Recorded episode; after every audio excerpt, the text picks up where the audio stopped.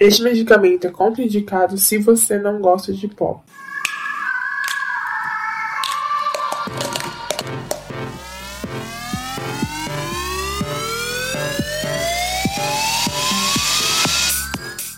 Sejam muito bem-vindos, muito bem-vindas. Está começando Dose Pop. Uhul! Uhul! Tô aqui com a minha host Beatriz Santos, perfeita, maravilhosa, tudo, tudão. Diz oi, Bia. Oi, gente, coraçãozinho pra Rafaela. o coraçãozinho não. Antes de falar sobre o assunto, né? Quem somos nós nas redes sociais, Bia? Nós somos o Dose Pop no Facebook e Dose Pop Underline no Instagram e no Twitter. Já sabe que tem que interagir e comentar tudo que a gente posta lá. É isso aí. E escutar o podcast até o final, né? Enfim. É, porque a Rafaela fica de olho em vocês. Fico. Inclusive, até quem escuta fora do país, muito obrigada, mas escute até o final. Essa semana, essa quinzena, a gente vai falar sobre o filme Malcolm e Marie, ou Mary, eu vou falar Marie porque eu acho chique, eu penso naquela gatinha do Aristogatas. É... é um filme americano de drama, escrito e dirigido pelo Sam Levinson, que é o produtor e acho que o diretor de Euforia, série com a Zendaya, né? E que ele traz a Zendaya aqui novamente, porque se deu certo a collab, vamos tirar o máximo disso. E também temos o John David Washington, que é filho do Daisy Washington também.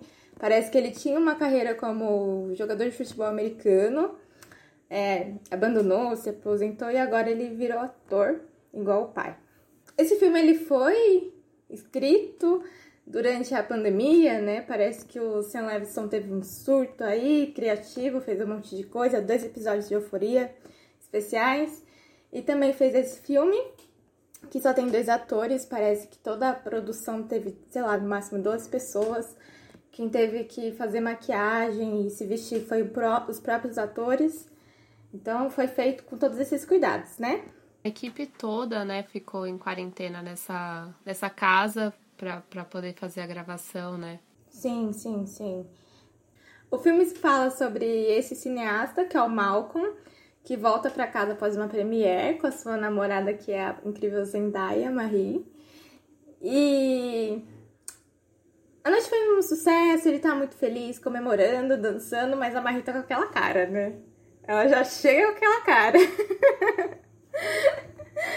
e aí eles desencadeiam uma briga, né? Acho que várias brigas que não foram terminadas durante o relacionamento deles, que parece ser um relacionamento muito grande, muito longo. Enfim, a noite é sobre isso, né? A noite é essa grande DR de casal. O que, que você achou, Bia? No começo eu achei realmente que, que seria uma grande DR de casal, mas ao longo do filme você vai percebendo que a coisa é um pouco mais profunda do que isso, né? É mais que uma briga, né? Chega em um determinado momento que a gente tem muita crítica em relação ao cinema. Parece que o Sam Levinson ele tem essas questões em relação à crítica. Acho que essa parte do filme não funciona muito bem. Acho legal a crítica, a crítica, mas eu acho que se estendeu demais, né? É, eu também achei é, um pouco disso, né? Eu até fui ler umas outras, umas outras críticas da crítica. crítica do filme que é uma crítica sobre a crítica? É, exatamente. E, e é realmente isso, sabe? Dá uma sensação de que de que o roteirista, o diretor, tá um pouco frustrado com esse ramo, sabe? Uhum. E é legal, tem, uma, tem uns diálogos que realmente você para e fica se questionando, mas em outros momentos você acaba achando um pouco mais forçado, né? É, um, um ponto disso para mim foi a cena em que o Malcolm tá. Depois que ele lê a crítica da jornalista e ele fica uma meia hora discursando sobre isso, sabe? E assim, ele já tinha criticado antes, eu acho que, que dava para seguir com outro, um outro rumo, acho que com outra perspectiva. Não, e isso é, é uma coisa da personalidade dele, né? Tanto que isso é um dos, um dos problemas do casal. Então, a, a briga se inicia porque o Malcolm não agradeceu a Marie é, durante a premiere, ela falou que ele agradeceu, sei lá, 120 pessoas, até a professora do prezinho dele. Mas ela, a pessoa que ajudou a conceber, a pessoa que estava lá todo esse tempo, que ajudou ele, ele esquece. E durante o filme ela diz que tá tudo bem, mas durante a festa do filme ela tem que escutar um monte de gente falando que ah, é, você é muito importante para ele, ele não esqueceu de você. E é isso, né? Você vê que o cara ele é tão cheio de si, tão prepotente que ele só se ofende quando ela ofende ele profissionalmente. Exatamente. Parece que ele deixou de olhar para as necessidades dela e só aquilo importa. É, tanto que uma das falas dela é exatamente isso, né? Que ele se concentra em um único ponto que ela falou sobre a carreira dele e todo o resto que ela tinha apontado ele não dá a mínima. Então é mais um, um ego, assim, é, é, onde dói é realmente no profissional dele, né? E eu acho que os dois, os dois têm uma personalidade muito difícil. É um relacionamento muito difícil. É, você vê que quando mesmo eles tentando deixar para lá, eles não conseguem deixar para lá e a coisa só vai se agravando, né? Sim, os dois têm personalidades muito fortes, mas eu acho que é uma questão do relacionamento tá desgastado, né? Porque eu acho que eles estão juntos há, não sei, cinco anos. Pelo... Não lembro se eles deram um, número exato. Mas teve todo esse desgaste, teve desgaste que a Maria era uma pessoa usuária de yoga, né? E parece que tiveram muitas brigas que não foram finalizadas. Eles nunca chegaram, ó, oh, vamos resolver isso daqui. E ficou para depois. E esse depois foi essa noite de premiere, né? Que eles lavaram roupa suja pra caramba. É... E como. Completando o que você falou, acho que é bem, bem nessa parte do filme que ela fala. Eu estou com uma pessoa que ele já chegou ao seu ápice, né? Você não faz mais nada para melhorar. Exatamente. É não sei, é meio complicado, assim, de, de você tentar entender um pouco da parte dele, sabe? Porque tudo bem, ele, ele pode ter tido vários fracassos durante a vida dele, agora ele conseguiu o auge é, por tudo que ele passou. A gente não sabe também tudo que ele passou, porque não, não deixa claro. Mas os argumentos que ele usa, assim, na, durante a briga, são realmente para acabar com o emocional dela, sabe? Não é. A gente sabe que, que no ADR as coisas acabam saindo, mas você vê que ele tem situações que ele realmente está pronto para derrubar a autoestima dela. É, até a cena da, da banheira, que ela tá lá deitada é, no banho e ele fala coisa pra caramba pra ela e depois ele volta para falar mais coisas ainda. Então ele é uma pessoa que ele tá pensando no que ele vai falar, sabe? Não tá, tipo, só saindo pelo momento. Pelo menos foi o que eu achei. É. Não, concordo. É, acho que em nenhum momento eles que ali, né, eles queriam resolver a relação. Eles queriam despejar, eles queriam tirar para fora tudo que eles estavam pensando. E tem uma parte que a Marie fala, eu sou a última pessoa que tá em pé, né, na discussão. E eu não sei se é porque eu sou mulher que eu tendo a escolher, tipo, o lado dela, mas eu sinto que ela sempre tava ali pra. Tipo, olha, entende o meu ponto, entende as minhas necessidades. Eu sempre estive aqui te apoiando, né? Ainda mais nesse processo de filmagem e tal. Mas você nunca olhou pra mim, né? Então ela ela, ela fala que o filme é sobre a vida dela, né? Ele diz que não. Ele acaba trazendo nessa cena da banheira todas as namoradas, todas as mulheres que ele já ficou, e isso é totalmente desnecessário. Ela fala que isso acabou com, com o mistério do casal, então acho que foi muito baixo da parte dele e ela nunca se rebaixou tanto na hora de brigar. Pelo menos eu sinto isso. E já que você falou da cena da banheira, o que é a atuação dela? Naquela cena. Menina, ela tá assim, ó, com o queixinho tremendo. Sabe aquela situação que você tá aprendendo o choro? Que você tá engasgada, mas você não pode colocar é pra fora ainda, né? Segurando ali, né? Nossa, eu achei aquela parte muito boa.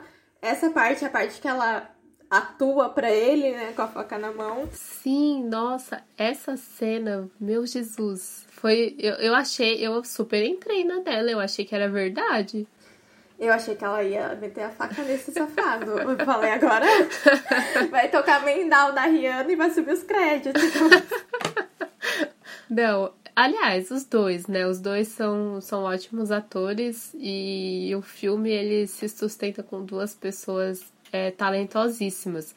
Mas a Zendaya é incrível. Você consegue sentir as emoções que, que ela quer que você sinta. É uma montanha russa o filme com ela, né? Porque, hora você. Ela, quando ela chega em casa, você fala, vixe, lá vem. Já tá com a cara emburrada. Alguma coisa aconteceu. E depois ela, ela chora, depois ela É. tá, tá nervosa querendo colocar pra fora. Depois você sente a dor dela de querer que ele a veja como ela é, né? Então, Zendaya é maravilhosa. É, não, menina, aquela cena assim do começo, ela com aquela cara de cu, e ele, você tá bem? Que aconteceu? Você... Aí do nada ela me solta, eu só acho, acho engraçado o quê? E aí começa a discussão. É muito bom. Muito eu brigando. Aquela cena do começo me deixa muito nervosa, porque no começo a gente não, não foi convidado pra entrar na casa, né? Não foi convidado pra ver a discussão. Então eles chegam e você tá vendo tudo aquilo do lado de fora. Aquilo me deixou assim tão nervosinha, sabe? Parece que eu tava escutando a fofoca dos meus que brigam direto. Então quando eles te convidam, eu acho muito legal pra você entrar na intimidade do casal.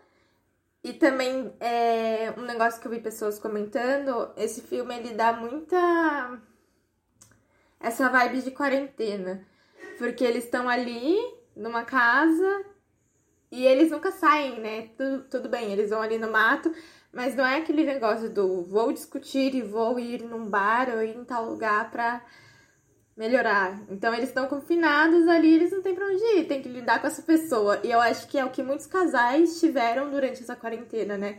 Não só casais, a família em si. O que também dá uma, uma super agonia, né? Porque eles brigam o tempo todo e aí você fala, tá bom, agora ele saiu do quarto, vai ficar, vai dar um respiro. Só que aí ela também sai do quarto, vai pra cozinha e tá lá. Então é aquela, aquele jogo, né? A casa é enorme, mas eles mesmo assim conseguem se esbarrar e continuar naquela discussão. É, que é a intenção, né? Você vê que em momento algum eles quiseram, tá, vamos parar, né? Que égua, não. A intenção foi, vamos, vamos lavar roupa suja. Bom, mas incríveis. É, tanto o, o John quanto a Zendaya foram ótimos na, na atuação desse filme. E tem várias fotos legais também dos bastidores. Eu tava vendo, são muito, muito bacanas. Ah, é, a fotografia do filme é lindo, né? É lindo. Eu adorei que eles usaram preto e branco e a princípio eu não tinha visto um motivo para usar preto e branco, né? Eu até assisti uma uma crítica de uma moça que eu gosto muito, a Alice do Ali aqui, e ela também não não achou motivo, né? Porque geralmente filmes filmados hoje em dia preto e branco tem que ter, né? E depois eu assisti uma outra crítica desse moço, Rafael. E aí ele diz que o filme é preto e branco para mostrar é, esse contraste que o casal tem. Essas brigas, essas nuances, sabe? Então eu achei isso assim, tudo. Porque eu ia colocar preto e branco só pra ficar bonito. e também vem no contraponto, né? Porque esse diretor, pelo menos é, em Euforia, ele é conhecido pelas cores fortes e muito vivas, né, durante as cenas, principalmente as cenas mais dramáticas. É, então é um contraponto para mostrar que ele também consegue é, passar esse tipo de, de, de contexto no preto e branco. Eu achei muito legal. É, mas eu acho que. É, é o que você falou, é um contraponto, até porque são dois momentos da vida diferentes. Em Euforia é o momento que. Não cheguei a assistir Euforia, quero. Mas eu sei que é o momento que a, a mocinha, a Zendaya, que é a principal, ela é a usuária de droga, sabe? Então eu acho que pra ter toda essa bad trip, né? Uhum. E aqui ela é a pessoa que largou. Então ela tá sóbria, né? Não sei, acho que faz sentido. Vi muitas pessoas falando que achou bem similar a história de um casamento. O que, que você achou? Eu acho que não. Pra mim, não, pelo menos não, não me lembrou, não. Até porque são. Tudo bem, são DRs, mas a história de casamento é totalmente.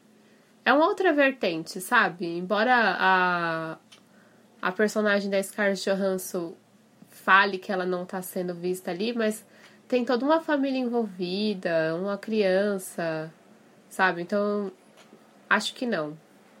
Pra mim, pelo menos, não. É, eu acho parecida, assim, nessa temática de ser briga de casal e que ele é o diretor, né? Em ambos os filmes ele é o diretor e ela é a atriz.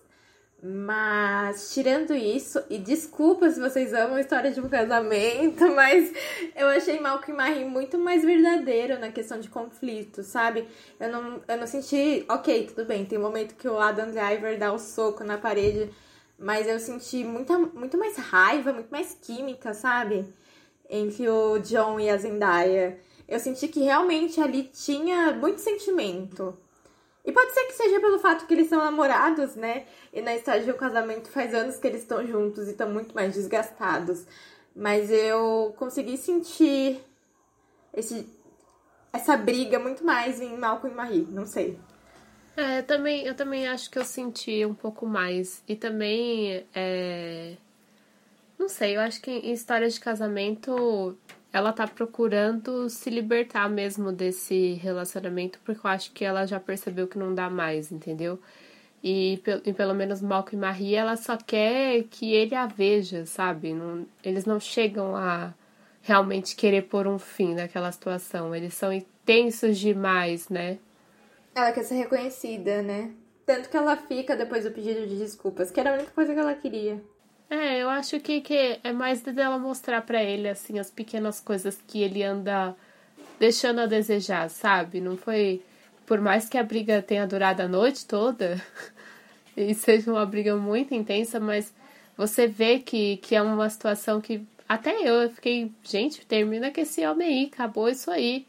Só que ela não quer, ela sente algo por ele, ela quer continuar, só que ela quer colocar os pontos, os limites. Olha, você pode vir até aqui, olha, está fal faltando isso pra gente é, se resolver, sabe? Os dois sentem, né? Por, por mais que Ó, 20 minutos aqui que eu meti o pau no Malcolm, mas por mais que ele tenha os defeitos, os defeitos dele, na cena da banheira, depois ele fala um monte de coisas desnecessárias que ele não precisava, ele fala: "Eu estou com você porque eu não preciso de você, mas sim porque eu quero estar com você. E eu achei que. Eu até chorei nessa hora, não sei se são meus hormônios e tal, mas eu, eu achei aquilo muito, muito bonito. apesar das várias merdas que ele falou pra ela, né? Ele chega a ser um, um pouco tóxico, né? Até na parte que ela tá. Ele tá comendo macarrão que ela fez para ele, ele tá criticando ela, que ela volta e fala: Você não tem noção do quão ridículo você é, me criticando enquanto tá comendo macarrão que eu fiz. E assim, é, vi muita gente falando que o, o, os diálogos eram fracos, mas eu acho que uma briga de casal é desse tipo de coisa, sabe? Você tá com raiva das pequenas coisas que você faz pelo outro e o outro não enxerga. Eu acho que os diálogos foram bons, com exceção da, das críticas. Eu acho que teve muita crítica e no primeiro momento foi legal, mas depois eu achei que começou a ficar um pouco exagerado. Uhum. É, eu, eu também acho que se tivesse uma edição ali, cortando, falando, ó, oh, tá, tá bom, vamos até aqui, e aí o resto que a gente grava a gente deixa pra depois, pra making off, pra essas coisas. É, também concordo. Ah, trilha sonora, né? Sim, nossa. Trilha sonora eu gostei muito. Achei muito perfeita. Vou procurar aquelas músicas pra mim. Já, já tem no Spotify. Olha lá. Filha, já dá pra ir lá. Eu adorei. Adorei que ela replica o jeito dele, né? Que ele tentou pedir desculpa com música. E aí ela bota a música das menininhas conversando, né? Que acha que deveria terminar com. É igual a Marina do Wanda Termina. Não, adorei. Ah, ele. ele... Você falou que ele foi jogador, né? E sim, ele foi jogador. E além de Malcolm e Marie, ele fez Tenet e Infiltrados na Clã. Eu não assisti Infiltrados na Clã, mas Tenet é um filme muito ruim, né? Tenet é um filme muito ruim. E. não, você tirou a minha vibe de assistir. Ai, amiga, não assiste. Quer dizer, assiste pra tirar. Se quiser tirar suas conclusões. É que eu acho que eu fui nesse hype, né? Porque Tenet era a promessa que ia levar as pessoas ao cinema de volta pós-pandemia. Que nunca teve esse fim de pandemia, mas era promessa, era para ser bom, era filme do Christopher Nolan. Eu achei uma merda, eu achei horrível.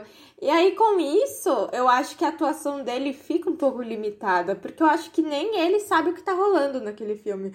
O próprio Robert Pattinson falou que ele não entendeu, ele gravou e não entendeu. Outra vez.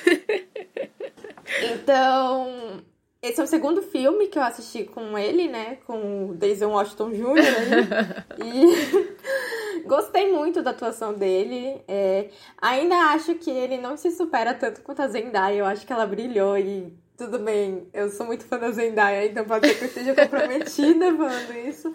Mas eu quero que pelo menos ela seja indicada ao Oscar. Eu sei que tem muita gente boa na corrida, mas eu achei que a atuação dela merece. Talvez ela não ganhe pelos princípios que, ah, ela é muito jovem e vai gravar mais filme.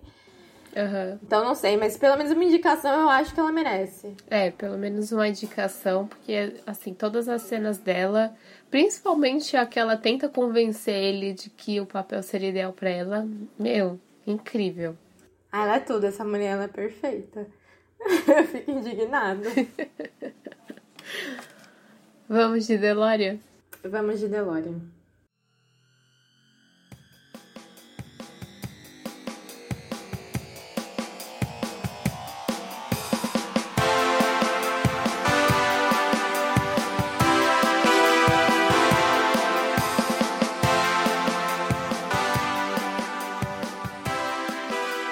DeLorean. DeLorean é aquela parte do nosso episódio em que a gente indica alguma coisa para sua quinzena que já aconteceu ou que ainda vai acontecer, fazendo referência ao nosso amado carrinho do De Volta para o Futuro. Qual é o seu DeLorean, amiga? Eu não sei se a gente ainda vai falar aqui, né? Mas eu, eu vou dar de DeLorean se a gente for falar e a gente fala com todos os spoilers e tudo que é possível. Mas é que são. É uma coisa que eu assisti e gostei muito, que é o Clube das Winx. Na verdade é Fate, né? A saga Winx, que é esse live action baseado no desenho, bem baseado mesmo, porque não tá fiel, mas eu gostei muito. Eu era muito fã, eu era muito fã das, das Winx de um jeito. Que chegou a ter as revistinhas que vinham com brindes, eu fazia minha mãe comprar pra mim. Eu era muito apaixonada. Que tudo. Eu queria ser Estela. Eu queria ser Estela, porque eu sou leonina, não tem como eu não ser a Estela, sabe?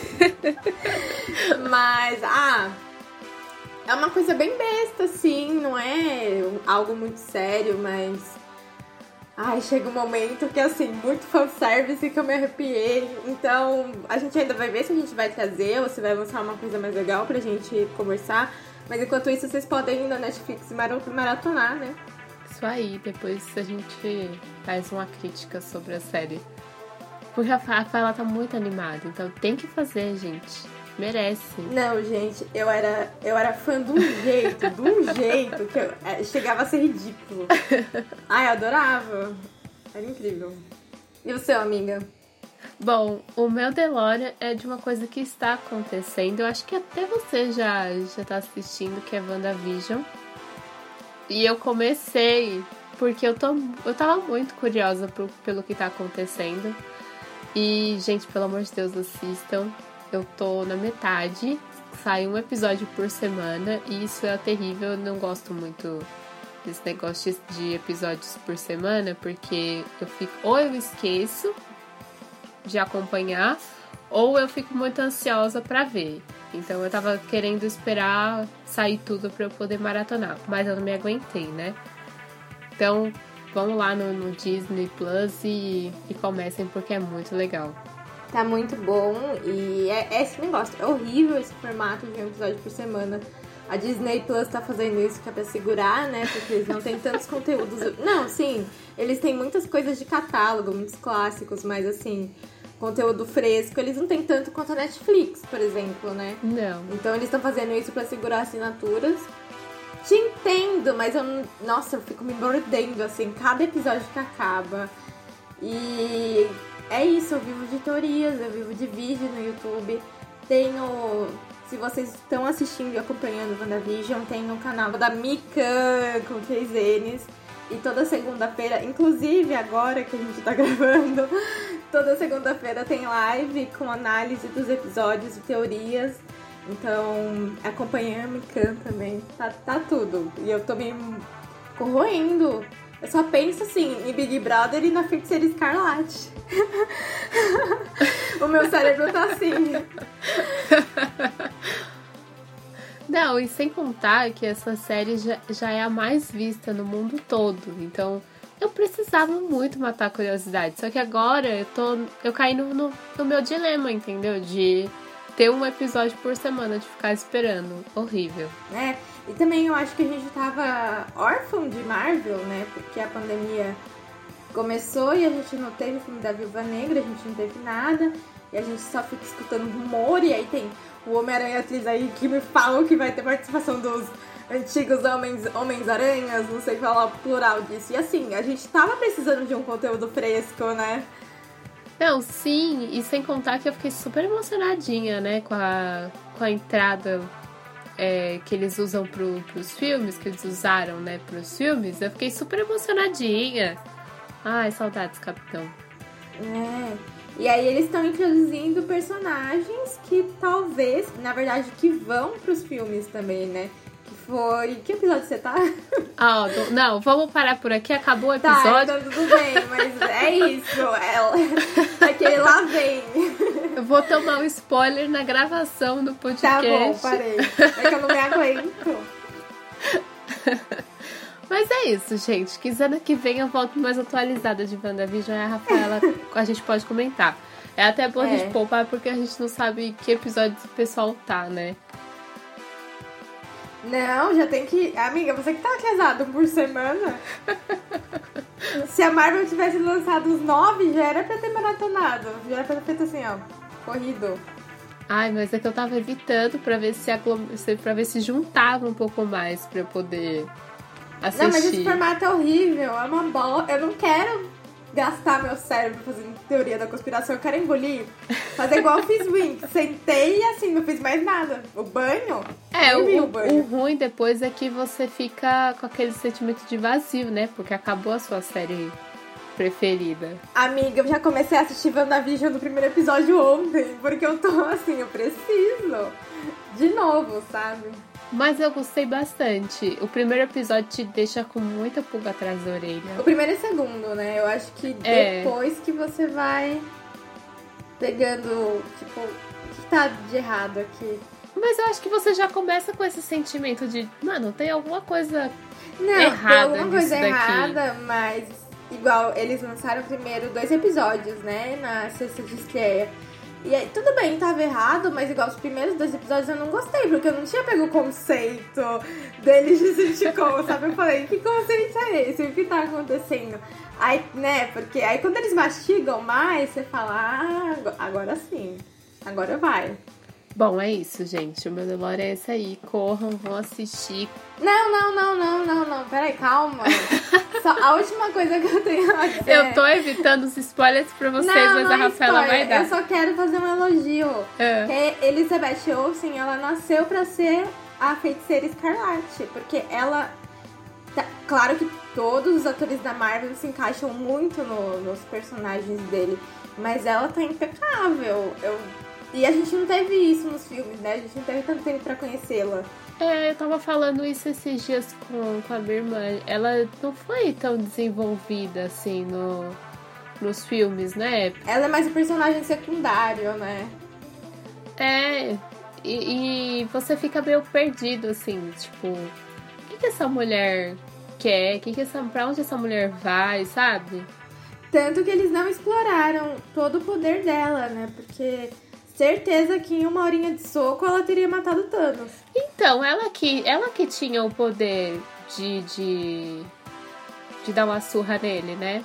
Ela e a Capitã Marvel, não é? Eu acho que as duas. Nossa, eu tava tão nessa vibe que eu fui assistir. Eu fui reassistir o Ultimato, porque eu É muito bom ver elas duas dando uma surra nele. É muito gostoso. Não é. Eu adoro. Alienígena safado se fudendo gostoso. Uva passa. é isso. Ah, Ai, não, eu não gosto dele. Eu, eu não gosto dele, mas assim, eu admiro ele muito como vilão, porque ele também atuou de uma maneira que faz você ficar com ódio dele. Então, Thanos? é.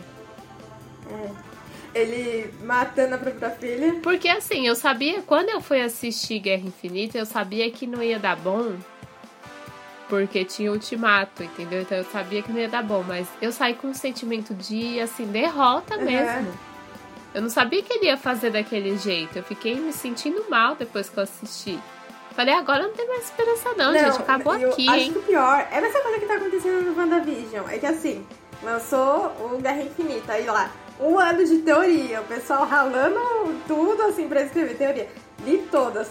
Nenhuma, nenhuma nem chegou perto, sabe? Mas eu acho que a gente gosta de criar teoria, entendeu? A gente, Ah, a- é, a gente gosta de, de criar teoria e espera ser surpreendido. Surpreendido e não decepcionado, né? Ah, mas a Marvel é muito difícil, né? Acho que são poucos os filmes que a gente não gosta. Tipo Thor 1 e 2. mas a gente pode fingir que não existiu. A gente assistiu só o terceiro.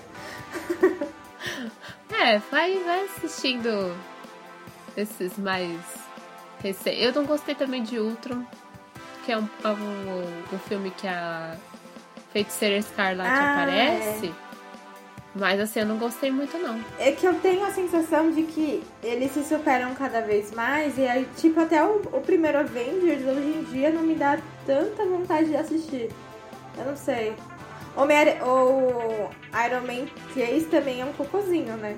Ah, eu não falo assim não, porque eu chorei naquele filme. Eu fiquei É. com muita dó do Stark. Mas a gente olha porque sempre acha que eles morrem, ele morre, E depois volta. Aí depois morre de verdade. ai, aí, ó, aí doeu. Porque aí quando aconteceu de verdade, eu fui lembrar do, do- de tudo que ele passou. Aí eu fiquei com aquele peso, entendeu? Então, por isso que eu não culpo a Wanda de criar a realidade dela. O Ed sofreu deixar a mulher. Gostoso demais ser manipulado pela Wanda, que delícia.